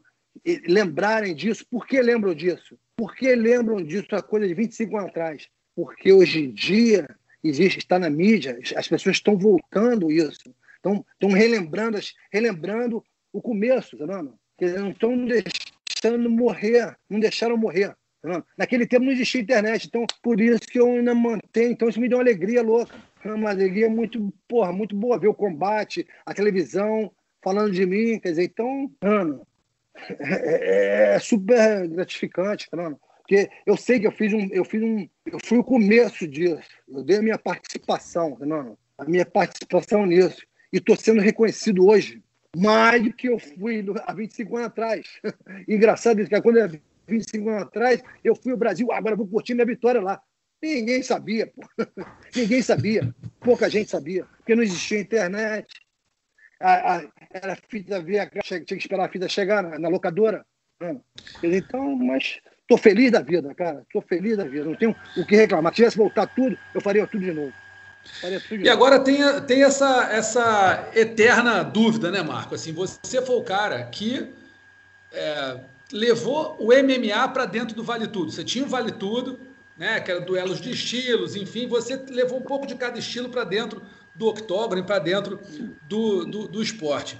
E aí fica essa, essa, sempre essa pergunta: por que não Marco Ruas no Hall da Fama do UFC? Isso te faz falta, honestamente? Faz falta para você o reconhecimento no Brasil é suficiente? Não, para mim o reconhecimento é suficiente. Lógico, se, se eu reganhar um, dia o Hall da Fama, é para o Brasil, é mais um, um troféu para o Brasil. Hum, mais um brasileiro no Hall da Fama, isso é bom para mim. Hum, eu estou dando para o Brasil. Não vai. Ó, eu recebi, eu tenho aqui uma carta aqui que eu recebi do Dana White que foi votação dos fãs. Tá Os lutadores mais. Tá aqui, ó, carta bacana, tá mais populares da história do UFC, mais votados. Sabe? Aí o Dan White que determina quem entra pro Hall da Fama. É uma panelinha ali. Tá não é uma coisa de votação de fãs. Se fosse votação de fãs, acho que eu estaria no Hall da Fama. Não. Eu vejo por aí. Eu sei que tem muita gente fazendo até campanha. Fabrício, várias pessoas querendo combate. Não, não. Marcelo Alonso, várias pessoas, quer dizer, bacana. Agora não vou, não entrar, tudo bem. Não. Eu sei que eu fiz. Não. Eu, eu fiz uma. Eu fiz, eu lutei vale tudo. Não. Numa época que todos os caras do Hall da Fama não faziam, nem sabiam o que era isso. Não. Eu acho que eu não me lembro, acho que nem o Royce tinha lutado vale tudo, quando eu lutei em 84. Não. Eu não sei quando começou o UFC, não me lembro mais. 93. Mas, 84 acho que não tinha. 83? 93. 93. 93. Eu 84. Mas então, eu lutei 84, vale tudo. Eu quero dizer. Então, eu fiz esse tipo de luta muito antes de qualquer cara no Hall da Fama. Então, eu já estava a par disso, lutando isso, muito antes de qualquer um que estão no Hall da Fama. E outra coisa, eu misturei as lutas no tempo que ninguém acreditava em luta em pé. Era só jiu-jitsu. Era jiu-jitsu. A batalha para baixo acabou e estava fazendo isso. Era uma luta contra a outra, mas eu, eu não concordava com aquilo. Ah, porque o cara só sabe uma modalidade. Ele não é lutador completo. Não é a luta, é o lutador. Quer dizer, eu fui lá e demonstrei que o chute podia vencer uma luta. Fui lá e finalizei. Tá então, ganhei lutas de maneiras diferentes. Quer dizer, até então, a luta era só vencida pelo Royce Grace no chão. Quer dizer, então, era outro estilo de, era outro estilo de, de luta. Tá Ou os caras saíam na pancada ali. Tá Não tinha uma, um recurso a mais. Quer dizer, então, é, eu um pouco dessa história. Dessa história. Voltando, voltando para a rivalidade com o jiu-jitsu que tinha o pessoal do jiu-jitsu tinha aquela visão errada de que era luta contra luta, e você teve aquela visão precursora de treinar várias artes marciais. E naquela época tinha inimizade. Com o tempo, isso foi mudando, né? Tem muita gente daquela época que hoje em dia é teu admirador, ou mudou o comportamento com você, te trata de outro jeito, reconhece que você estava certo e a galera estava errada, não é por aí? Muito, muito muito. Hoje em dia tem muito isso. Muita gente passou a admitir isso, que eu estava certo. Tanto que eles, eles, eles, passaram a treinar isso. Eles viram que eu provei isso. Cara. Quer dizer, hoje, se você vê o que os campeões foram campeões, foram só com jiu-jitsu, nenhum deles. O Fabrício Verdun veio treinar Muay Thai com, com o Rafael Cordeiro, ganhou lutas é, com joelhadas. Tá Quer dizer, é, José Aldo veio treinar boxe tailandês, Muay Thai com Pedro, Rodrigo, mano, ser campeão por 10 anos, tá ficou com 10 anos campeão do UFC, do, do, MMA. Quer dizer, todos eles que estão, é, é, esse durinho, porque ele, ele é um tremendo lutador de jiu-jitsu, mas o que destacou nele foi a luta em pé. Ele está com o Muay Thai afiadíssimo. Mano. E assim todo, o cara para para ser um lutador de MMA, ele tem que ser completo, ele tem que saber lutar em pé. E hoje em dia a luta em pé está determinando Está falando mais alto até. Que ninguém quer mais ficar. Quer, ninguém quer cair por baixo. Ninguém quer cair por baixo. O cara só quer ir por cima do meio, cotovelada já. Mas ninguém quer cair por baixo. Antigamente caia por baixo e ganhava luta. O Royce queria mais puxar para a guarda e pegar no armlock no triângulo. Hoje dia não funciona mais isso. Então, o que está determinando as vitórias é, ó, é cotovelo, joelho, soco, quer dizer, chute. Não, então, mudou, o jogo mudou. O jogo mudou. Mudou. E os, e os caras que eram do jiu-jitsu, como Murilo Bustamante, que era do Cássio, passou a treinar boxe, né? com, o Claudio. Né? Mudou o jogo também, passou a acreditar em outras coisas. Rodrigo Minotauro né? passou a treinar tudo, não só o jiu-jitsu, porque nessa, nessa época existia a mentalidade. Os caras só o jiu-jitsu. Só o jiu-jitsu funciona, não precisa de mais nada. E, e foi assim por muitos anos, da, da mentalidade da família Grace. Não precisa, não. Só jiu-jitsu em curta distância, botar para baixo. Não tem um que faz, consiga fazer isso. Não, tem o. o, o, o... Demian. Muito bem. Ele treinou boxe. Ele tem, como é que ele vai? Ele, para aprender essa distância, ele tem que saber lutar em pé.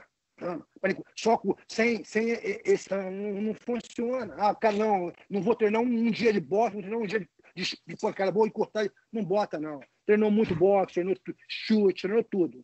Ô, ô Marco, outra característica sua também é que você sempre, numa época né, onde todo mundo que pensasse em treinar em outra academia ia ser chamado de creonte ou coisa do tipo, você incentivava a treinar, né? O Pedro é o maior exemplo disso, né? O Pedro Riso, né? Você mandava ele treinar em outras academias, mandou ele para a Holanda treinar, e depois ele vinha e ensinava na tua academia tudo que ele aprendeu, né?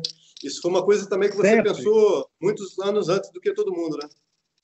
Porque eu fiz, eu fiz isso. Como é que eu vou, eu vou negar uma pessoa uma coisa que eu fiz? Eu fiz isso. Eu ia nas academias.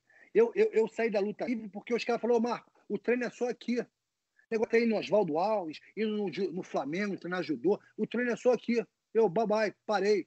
Quer dizer, então eu falo, Pedro, vai no Dedé, bota o kimono, pega dificuldade, tenha dificuldade, tenha, treina diferente, com pessoas diferentes. Eu levava ele, eu levava ele pro, eu levava ele pro, pro Luiz Alves para treinar, levar ele pro Luiz Alves para treinar, para sentir uma adrenalina. Vamos lá treinar lá num caras diferentes. Porque não tinha competição, vamos lá, pegava o carro, ele já ia naquela adrenalina, vamos fazer luva com os caras lá de, de Luiz Alves. Quer dizer, então, tinha que ter isso. Agora, lógico, o cara não pode esquecer da bandeira dele. Essa é a minha bandeira. Vai em tudo que é lugar, mas não esquece de voltar para casa. Aqui é a tua casa. Quer dizer, então eu não podia negar isso ao cara que eu fazia isso. Eu sempre fiz isso. Outra coisa que está faltando um pouco, que o MMA cresceu, um pouco do respeito com outras artes marciais. Isso não pode deixar de existir. Não, pode ter essa mentalidade que tinha atrás, o cara falar que a outra luta não, não é porcaria, que não vale nada, que a minha é melhor. Não, cara se achar porque é lutador de MMA e, e, e falar mal de outras artes, que todas são importantes, todas são esporte, são saúde, tá O cara não pode falar ah, poeira, o cara, cara o que é isso? Tudo é, é, é, válido, cara. Eu peguei coisas de todas elas. Não, peguei tudo ali e, e serviu para mim. Não, agora não pode deixar de existir. O cara achar que é só um MMA que, que comanda isso. Não, taekwondo é bom, o karatê é bom. O cara quer fazer só aquilo, faça, faça quero fazer só boxe, vai competir, tem que ter atleta para outras coisas também. Não, não achar que é só MMA, eu sou o melhor, sou completo. Não, o outro esporte também é válido, pô. Também existem competições, pô. Não. Marco, deixa eu fazer uma pergunta. É, é verdade que teve uma luta sua que estava para sair com o Vitor Belfort e não saiu? E por que, que isso não aconteceu, se é verdade mesmo? Olha, uma vez, o Carson Grace ficou na bronca comigo pelo seguinte: ele achava. Eu, eu não fui defender ele. Ele queria, o Frederico Lapena queria que eu defendesse jiu-jitsu, na época do time 7. E acho que ali surgiu essa bronca comigo. Eu falei, quando aquela polêmica toda, eu falei, não, vou defender meu nome. Até o, o, o, o Joinha, Jorge Guimarães, foi um cara que estava comigo nesse dia, na conversa, na minha casa, no Leme. Eu falei, pô, os caras querem que eu defenda o Cássio, mas tá numa polêmica, dizendo que eu sou inimigo, sou aquilo. O Valide brigando com o Cássio. Eu...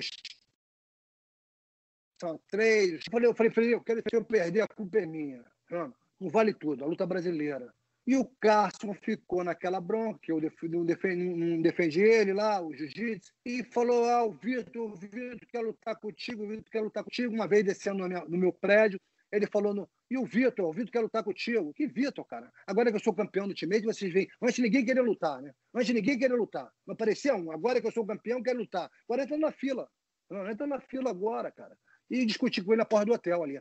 Quer dizer, então, aí, Vitor, Vitor, aí eu cheguei até a fazer uma entrevista no, no, no, programa do Joinha, que o Joinha até botou uma pilha lá, e o Vitor, pô. Falei, ó, só que isso é o seguinte, que tinha, eu, eu, novo, né? Eu falei, negócio é o seguinte, luto, tá? Luto em qualquer lugar, tá vendo? É, perdi um pouco dali, luto até na rua, onde eu vou. Agora é o seguinte, comigo não tem mais melada, não, hein, cara.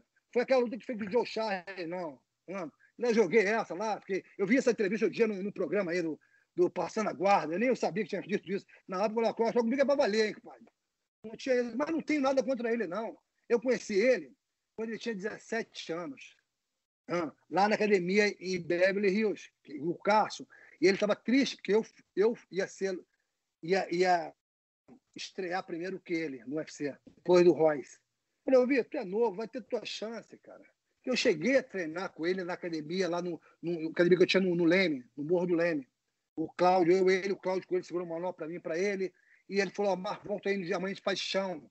Aí ligou para minha cara e falou: oh, o Cássio não quer que eu volte mais aí. O Cássio quer que eu não treine mais contigo. Eu falei, ok. Quer dizer, que era, era esse negócio, era o inimigo. Era o inimigo, sem ser inimigo. sem ser inimigo, porque eu, se eu não fazia parte do jiu-jitsu, eu era inimigo.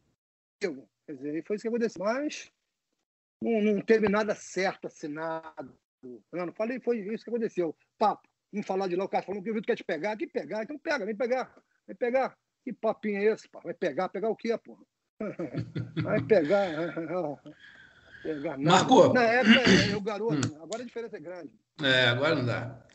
Marco, é o seguinte, alguns, alguns ouvintes nossos aqui mandaram umas perguntas para você. Eu queria aproveitar que você está aí para passar as perguntas daqui do, do pessoal. É, o Carlos Roberto falou o seguinte: Boa tarde, mestre Marco Ruas. Sou teu fã há décadas de, das lutas Obrigado. também. O senhor é dono de um chute poderoso, que seguiram caminhos Pedro Riso, Zé Aldo. E o que, é que o senhor acha do chute do Edson Barbosa? Tem a mesma eficiência do seu? Qual lutador se destaca hoje para você? Antigamente, os lutadores, grande parte, lutavam por amor. E hoje, é mais por dinheiro? Está aqui a pergunta do Carlos Roberto. Que lutador você acha que tem um chute é, que possa ser, é. equivaler a, a, ao seu em eficiência, Marco? O, o Edson Barbosa chuta muito forte, cara. Eu gosto muito desse cara, do estilo dele. Que vem do boxe tailandês também, né? Vem do, do Muay Thai, do Monderá. Não, não, ele chuta muito bem, ele troca, chuta, chuta o corpo, chuta as pernas, já jogou com nocaute com chute nas pernas. É um exímio chutador. Esse cara está de parabéns. Tem vários outros também. Tem outros caras também que chutam muito bem. Mas Ed Barbosa é, é bem citado ali. Não, não vou deixar de, de falar de Ed Barbosa. Chuta muito bem. Pô. Vanderlei Nascimento, lá de Ponta Grossa, no Paraná. Em algum momento no início da sua carreira, você achou que seu esforço pelo reconhecimento do MMA não fosse dar em nada? Achei. Ou sempre, soube, ou sempre soube que ia ser uma questão de tempo, a MMA se tornando as modalidades mais apreciadas no mundo. Mas achou que em algum momento não ia dar em nada mesmo? Não, o, meu reconhecimento, talvez eu, eu já não, já não tinha, não, não tinha essa, essa esperança, ah, vou ser reconhecido. Eu, é um negócio que fazia para mim, por amor que eu tinha mesmo, não para ser reconhecido. Mas eu, eu, eu, vi que esse esporte estava crescendo. Eu comecei a ver, esse esporte vai crescer. Mas você imaginava que ia chegar onde chegou? Não, não, não imaginava, não. Se eu falar isso, estou mentindo. Não imaginava. Onde chegou, não imaginava, não. e ainda mais no Brasil. No Brasil, como é, como é que você vai ver que o, Ibope do MMA deu mais que o futebol um dia? Não, teve um dia que deu mais Ibope. Tem, não, um mês inteiro, alguns meses aí deu, deu mais. Eu, isso, eu não ia imaginar isso, eu achava que era só. Brasil era só futebol, porra. Não. Quando é que ia ter um canal só para MMA? Não imaginava também, não. É, é só felicidade. Boa. o, Alme... o Almeida Carioca disse assim: que tal um evento de lendas do Submission uma luta de quarentões, uma luta de cinquentões, até sessentões, Vitor contra Vanderlei, Valide Renzo, Rickson contra Ruas. Já falou um pouquinho disso, né? Se tivesse a chance, pagasse bem, né, ô Marco? Mas é, pagar, já falei, pagasse bem, mas vale tudo, vai MMA, não. Subbicha não. Negócio é vale tudo, né? É, vale tudo. Negócio é meu negócio, esporte é, é MMA. Tá aqui o Pablo Bruno Cosme Teixeira de Lima. Falou: Marco Ruas, é uma honra ouvir o centésimo podcast do Mundo da Luta e saber que você, a quem tem o máximo respeito, está presente. Faço a seguinte pergunta. Obrigado. Em qual momento da carreira você teve o um insight para ser um atleta completo? Já visto que nos primórdios do UFC os lutadores eram especialistas em apenas uma arte marcial. Parabéns pela brilhante carreira por ter revelado outra lenda do MMA nacional, que é o Pedro Riso. Pedro Riso, é. Qual o momento que eu me achei? É. é o, momen o momento foi o UFC 7. Foi dali que tudo começou a crescer, a, a treinar mais, cada vez mais especial. Antes disso, até um pouco, mas ali que surgiu mais ali a, a vontade. Só, só, não tive sorte que não, dali não fui barra, meio parado pelo meu manager, né? Não dei continuação no UFC. Que ele, até hoje as pessoas me perguntam: por que você não continua lutando no UFC? Porque essa é uma boa pergunta. Essa é uma boa pergunta. Pode, pode explicar aí que essa era uma que eu ia fazer para você é, também. Me pergunta isso. Por que você não continua no UFC? Porque o meu, o meu manager, Federico, ele fez um evento chamado WVC, WVC, E, e tem até o post aqui. E ele falou, Marco, eles não querem te pagar nada, eles não querem te pagar, não estão te valorizando. Pô, acabou de ser, acabei de ser o campeão do Ultimate, mas não, vou fazer um evento para você. Eu e o Batalha estamos fazendo um evento e você vai ser a estrela do show. E, na verdade, não foi nada disso. O, o depois de anos, o, o Art Davis, que era o, o matchmaker, falou: Ó, não botamos rua para lutar, porque o Federico Lapena queria os direitos de imagem para começar o UFC. Ele queria que dessem para ele o direito para ele vender para o Brasil.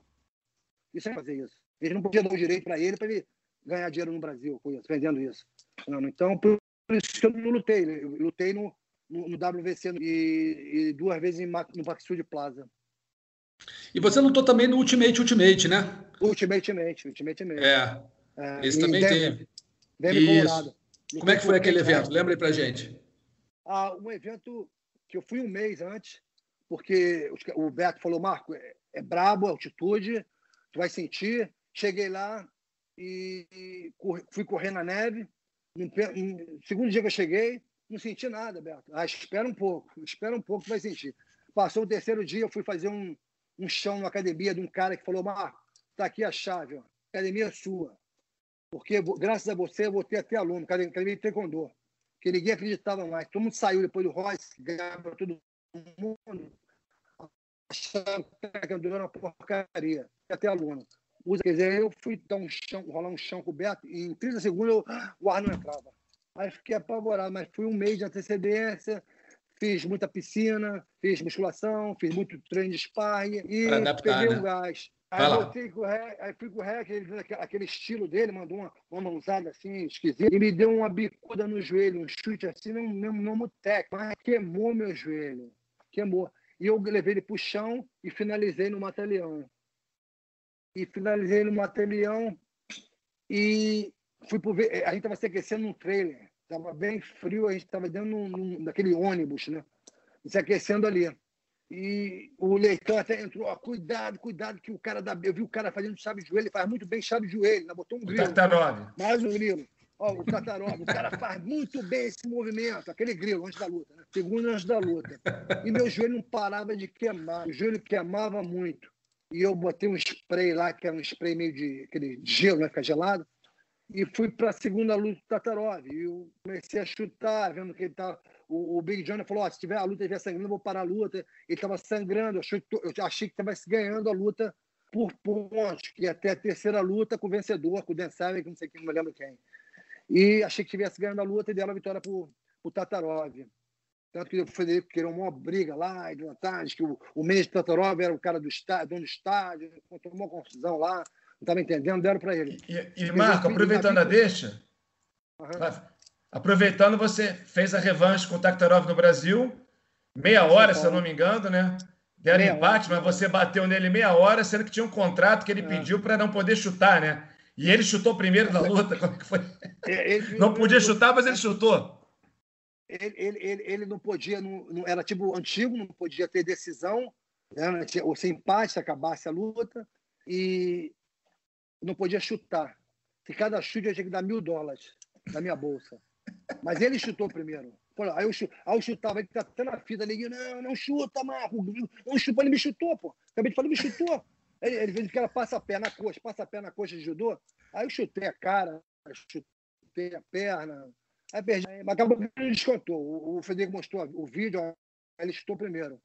Aí não foi descontado que era mil dólares cada chute, que sai dali duro. Pagar para lutar. Devendo. Ia sair devendo. Pagar para lutar. É Marco, das, das, suas. Você teve quatro derrotas na carreira. Qual foi a que mais te, te incomodou? A que mais me incomodou? Ah, é. Foi com o Maurício Smith. Maurício Smith. A primeira ou a segunda? A segunda. A segunda? Por quê? A segunda. As duas me incomodaram, as duas me incomodaram. Uma, meu, meu joelho. Depois daquela luta eu até operei o joelho. E meu joelho uhum. já não era mais o mesmo. Que eu fiquei sem ligamento desde o Ultimate 7 até lutar com o Maurício Schmidt. Aí o joelho estava saindo do lugar, já não está mais segurando mais. Musculação não está mais segurando. E a segunda, eu tive que parar, não consegui voltar, não consegui voltar. Eu perdi ali uma dor, me deu uma dor que eu falei, não consigo mais voltar. E a segunda é que eu não me preparei como devia ter me preparado. E o cara, eu eu tava continuei dando aula e dando e, e não muita o Pedro veio me ajudar, mas não podia fazer sparring, não sei por estava machucado. Então segurou uma manopla para mim. Não tinha não tive muito treinamento para essa luta, pouco tempo. Era para ser três rounds, ou quatro, mudaram na aula para cinco, ou quatro, era para ser três, mudaram para quatro mudaram o tempo da luta, era, era ser três minutos, e eu cansei muito, cansei muito, me deu um ataque de asma, eu montado nele, começou a me dar um ataque de asma, e eu montado já não, não conseguia respirar. Quer dizer, aquilo me deixou muito chateado. Mas eu pensava assim, a luta voltou depois em pé, eu falei, não vou parar, não vou parar. Eu, já estava sem reflexo, tomei um soco muito forte, um chute na cabeça, mas continuei em pé ali, mas muito cansado, muito cansado muito cansado. Aquilo foi o que mais me chateou. Eu já estava com 47 anos. E, sei lá, aquilo me deu um, um baque, me deu uma tristeza muito grande. Mas, Ali você viu que era hora de parar também. Era hora de parar, ali eu vi que era hora de parar. Porque não, e foi difícil parar, Marco? Dificílimo, dificílimo. Agora, eu, eu acho que o que me, que me deu o suporte maior é dar aula, é passar para os outros os ensinamentos. Não, não. Porque é, é, é, o ruim é quando você é só lutador e não é professor. Então, acho que a depressão é grande. Você não tem para onde ir. Eu, não continuo, eu, eu, continuo ainda no meio da luta. Eu continuo passando. Eu continuo treinando. Tá aquilo me fez apagar aquilo. Tá e treinar e ver que você pode voltar. E você vê o erro. Porque toda derrota tem um porquê. Por que isso? Porque não treinou o suficiente. Porque não se dedicou o suficiente. Que não dá para fazer uma luta querendo fazer outras coisas. Ainda mais hoje em dia. Não dá para você querer ser lutador dando aula ou tendo um trabalho. Não, teu trabalho é lutar, é treinar. Esse é teu trabalho, treinar e lutar. Não dá, hoje em dia não dá para fazer isso. Porque você tem que treinar várias modalidades, várias coisas, wrestling, chão, kickboxing, depois tem que juntar tudo isso. Não, não, não. Quer dizer, então não dá para você fazer duas coisas. Não. E o que, o que me ajudou a pagar isso da aula, as coisas e voltar a ter saúde de novo, a voltar a me recuperar. Tá, tá bem fraca a minha bateria. Tá tranquilo, já está quase terminando. Só fazer uma última pergunta para você. Não sei se o Gleison quer fazer mais alguma. Quer fazer mais uma, Gleison? Pode ir lá, senão a bateria do homem acaba no meio da, é. da entrevista. Aí, pô. Não, não, é rapidinho. É, o Pedro Riso, que é teu, teu grande discípulo, né? E também certamente um grande amigo, ele, quando estava para parar de lutar, ele falou: Cara, me disseram o seguinte: me disseram o seguinte. Se você quer parar, não faz mais sparring. Se você botar a luz, fizer o sparring, você não consegue parar. Isso chegou a acontecer contigo também? Acontece, acontece que você vê, você vê que você pode ainda, que você, que quando você começa a treinar, você vê que você, está em você ainda, não? mas é diferente, é diferente você fazer um sparring, você treinar de muda um plano, porque às vezes você está parado, uma coisa é você treinar na academia aqui, fazer um sparring e uma coisa é estar tá competindo no, no UFC, no ringue ou no, no octagon. É diferente, muda. Porque aí aquela, aquela adrenalina é mais forte, aquela pressão é mais forte. Vai ter sempre uma pressão. Vai ter sempre uma pressão. Ah, tô, vou, vou voltar, eu tenho que vencer. Eu tenho que provar que eu posso, que eu vou conseguir. Né? Então, é, é complicado. Ainda mais você tendo que voltar em, em alto nível, né? Alto nível. Como o Lioto está lutando agora. Quer dizer, lutou, está 42 anos, mas eu acho que chega a hora que você tem. Opa, fica complicado. É. é complicado, é meio complicado. Concordo. Você não consegue, não consegue render. A gente tem que admitir, a gente não consegue mais render, por mais que A cabeça manda, né? A cabeça, a cabeça manda, manda e o corpo não obedece. Né? É, não obedece. É. Eu, eu, já passei por isso em luta. Eu querendo fazer a cabeça e o corpo não estava obedecendo. E, Marco, do cansaço, coisa de tudo. É, no treino também é complicado treinar com a galera mais nova. Mas, mal ou bem, no treino acaba rendendo um pouquinho mais, porque você conhece o jogo da, da galera, já está acostumado, então acaba dando uma nivelada maior do que na competição, né? Treino, o treino é bem diferente da competição, sem dúvida. Você precisa desse treino e você precisa, eu acho que você precisa de um, uma pessoa puxando você, porque desde o momento que você vai competir ou você vai, mesmo você tem que ter alguém puxando? Tá não adianta eu treinar e eu ser o capitão, ou ser o coach. Eu tenho que ter um alguém me puxando. Vai lá, agora treina aí. E e me corrigindo. Ó, tá faltando isso aqui. Ó. Tem que ter alguém de fora corrigindo, mano, acertando. Olha, isso aqui, isso ali. Tem que ter isso. Não adianta você achar que você é um mestre, você sabe tudo. Mano, então tem que, ter, tem que ser aluno. Para coisar, tem que ser aluno. Essa é a dificuldade que eu tive. Quando eu fui competir com o Maurício Schmidt, eu era o mestre. Então, as pessoas, às vezes, com até com, com receio de dar alguma opinião. É um mestre, não vou falar para o mestre que ele tem que fazer isso. Mano. E quanto, na verdade, tem que ser aluno, não tem que ser mestre. Naquela hora você não é mais mestre, você é um aluno. Mano. Para melhorar, para você progredir, tem que ser assim. Infelizmente. Tem que ser assim. Perfeito. assim. Mas o cara tem que saber o mais importante, a hora de parar. Não, é não o tempo que é hoje. Queria ter nascido nessa época. Não, essa época está muito boa.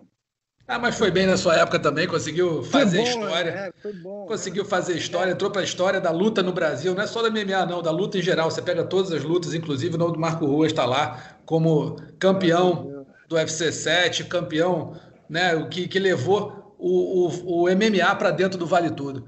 Marco, eu queria agradecer muito a tua presença. Foi uma, Obrigado, uma honra imensa para a gente aqui na edição número 100 Pô, do podcast contar Obrigado. com você. Foi, foi realmente olha, um papo excelente. E se deixasse de ter mais umas 3, 4 horas de papo aqui, ia fácil. ia mais. Ia mais, Valeu, muito mais. Então, obrigado. Então, quero te agradecer muito. Aí. Obrigado. Obrigado, irmão. Muito obrigado. Muito, obrigado. Estou assistindo, assistindo sempre combate. Você não, não assiste combate, assim, entra lá no combate.com para ver o podcast. Amanhã vai estar lá bonitinha a, a edição lá, perfeitinha do nosso ah, podcast.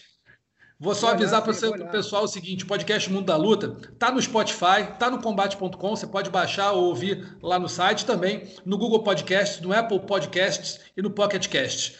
Gente, Gleidson, Luciano, obrigadíssimo aí pela, pela participação, Obrigado, uma honra. Valeu, valeu, Marco. Chegarmos, Obrigado, mestre. Chegamos. Valeu, Luciano. Obrigado, Luciano. Obrigado. Valeu, mestre. Uma valeu, honra grande. Tudo de bom. Saúde. Muito obrigado, Marco. Chegamos aqui ao final. Uma visita aí. É isso, aparece aí. Aparece que a gente já faz outra edição contigo aqui para continuar o papo. Valeu, valeu.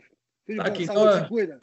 Valeu, Fechamos aqui a edição número 100 do podcast Mundo da Luta. Sexta-feira, essa semana ainda vamos ter uma edição curtinha, especial, falando do UFC, do Colby Covington contra o Tyron Woodley. Vamos bater um papinho uh, também sobre a, a, né, o, o esquema normal três assuntinhos e também eleição do nocaute, da finalização e da vergonha da semana daqui a, daqui a alguns diazinhos. Um grande abraço para todo mundo, muito obrigado aí e que venham aí mais 100, 200, 300, mais mil edições do podcast da luta. Mil. Um abraço. Tchau, tchau. Finalizado. Semana que vem tem mais Mundo da Luta.